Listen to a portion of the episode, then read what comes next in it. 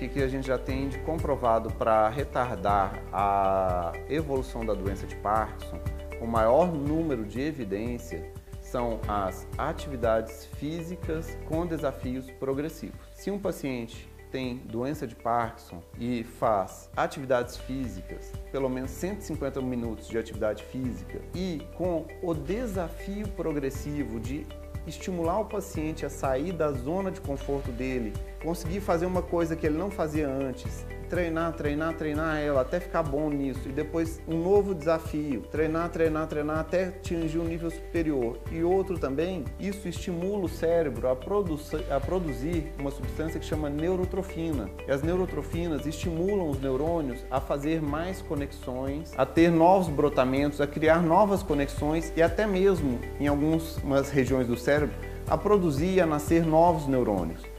Essa substância, a neurotrofina, ela é produzida no cérebro em forma abundante nos bebês.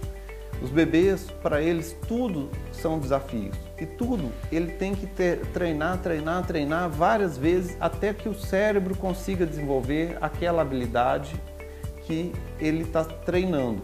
Como, por exemplo, andar. E um bebê anda de imediato, que nem um cavalo ou que nem algum outro animal que já nasce pronto e já dá conta de nascer e correr.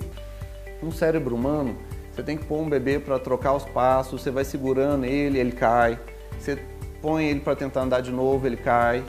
Põe para andar de novo, ele vai até que troca o primeiro passo e cai. Aí um dia ele troca o primeiro, o segundo, cai de novo. Aí depois ele vai indo até que consegue trocar vários passos, apoia, cai, consegue levantar de novo e vai. E assim até um belo dia está andando normalmente e depois o desafio é subir no sofá.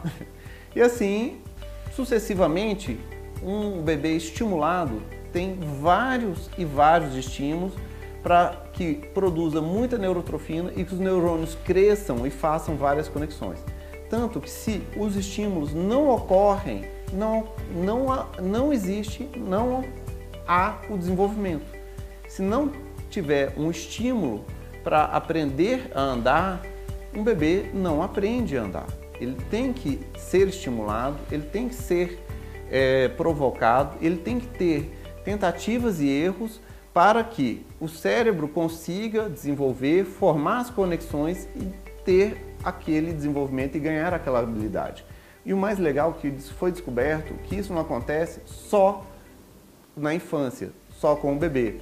Mesmo numa fase avançada da vida, se a pessoa se propõe a novos desafios e consegue fazer esses desafios, desafios motores, como por exemplo uma dança, ou um treino de luta, ou um treino funcional, ou é, exercícios na academia. Não importa muito qual que é o tipo do exercício, importa que tenha um desafio e a pessoa vá querendo vencer aquele desafio e depois ponha um outro um pouquinho acima. Isso estimula o cérebro a produzir a substância de neurotrofina. E essa neurotrofina faz a plasticidade neuronal, faz os neurônios produzirem novas conexões e novos neurônios. Infelizmente, a doença continua matando neurônios, mas você está produzindo mais e isso retarda a evolução da doença. Também já existe um estudo que é o, com um medicamento para diabetes, que é o Exanatide, e esse estudo mostrou que quem usa o Exanatide tem uma redução na evolução da doença de Parkinson. É um estudo ainda curto, que foram feitos com 60 semanas, mas muito bem feito, controlado, randomizado, com grupos de número suficiente, um número bom, e que mesmo depois, quando pararam, retiraram o medicamento, é, a, o benefício se, se manteve ao longo prazo.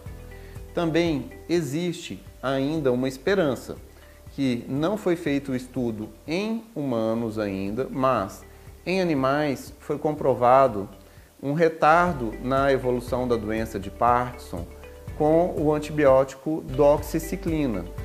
E esse é um antibiótico já usado em humanos há muitos e muitos anos e em animais ainda não tem essa recomendação para humanos, mas em animais ela impediu a agregação da alfa-sinucleína para virar a formato da alfa-sinucleína doente e nisso retardou a evolução da doença de Parkinson em animais.